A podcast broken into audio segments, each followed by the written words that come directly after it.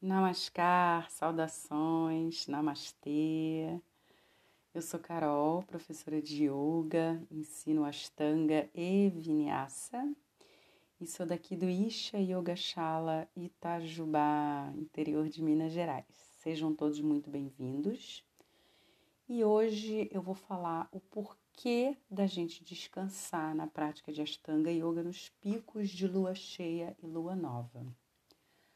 Mas antes de começar a falar sobre a influência dela em nós, eu gosto sempre de ressaltar que a gente viver em yoga, a gente viver, escolher viver essa filosofia, é acreditar em energia, é acreditar em conexão com a natureza, com todos os seres vivos, os processos naturais da vida e Deus.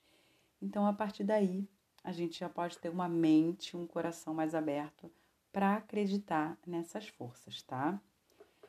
Então, a lua, ela afeta as marés, que é esse movimento de subida e descida, né, do volume da água dos oceanos.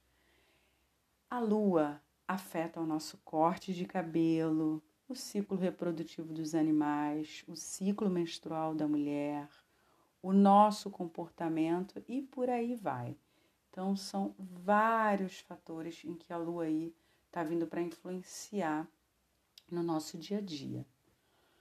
Hoje eu vou falar para você especificamente da influência dela dentro da filosofia do Ashtanga Yoga em nós. Então, a Lua, como a gente já sabe, é um satélite natural da Terra, né? A gente aprende isso no colégio. Então já vem daí a sua função mais que natural, naturalista de agir sobre a gente também. Nos dias de lua cheia e lua nova, o Sol e a Lua eles estão alinhados com o planeta e exercem uma força gravitacional forte sobre o planeta Terra. E essa força, ela traz os impactos na nossa prática, e não só físicos, também mentais. E é por isso que a gente descansa. Então, para nós que praticamos Ashtanga seis dias na semana, esse dia de descanso é muito bem-vindo, né?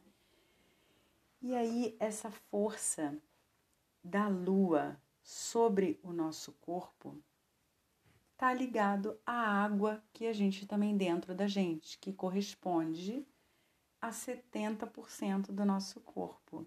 Então, tudo do planeta relacionado à água é, de uma certa forma, afetado pela Lua. Essa força gravitacional de alinhamento da Lua, do planeta e do Sol age diretamente no nosso corpo e energeticamente de uma forma na lua nova e de outra na lua cheia.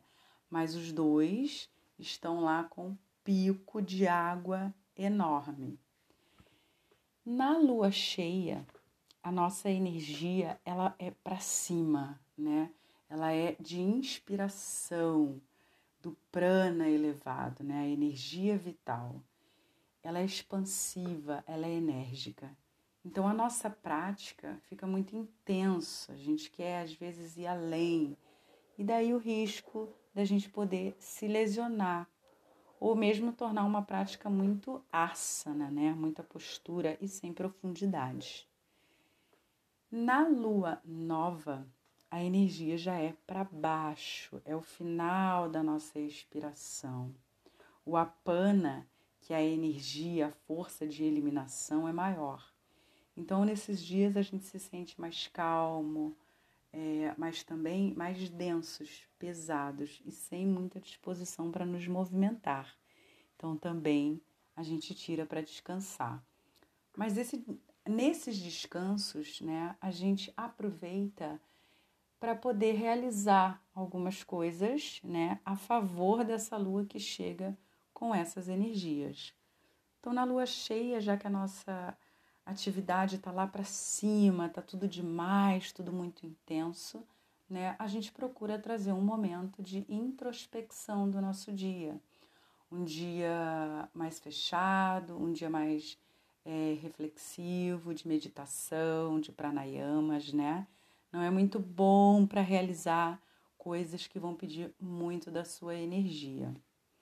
E na prática da lua nova, em que a gente para, a gente procura trazer é, energias é, contrárias de, da baixa, né?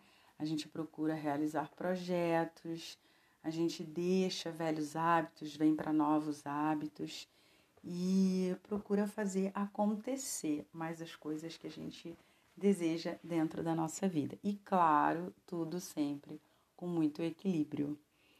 Tá bom, gente? Então, como o Guruji dizia, né, o nosso Patabi Joyce, dois planetas, que são grahas, um lugar muito perigoso. Então, todos eles alinhados não é muito bom para a nossa prática. Então, a gente pega esses dias de descanso e tira o maior proveito possível desses momentos. Namastê e um beijo no coração.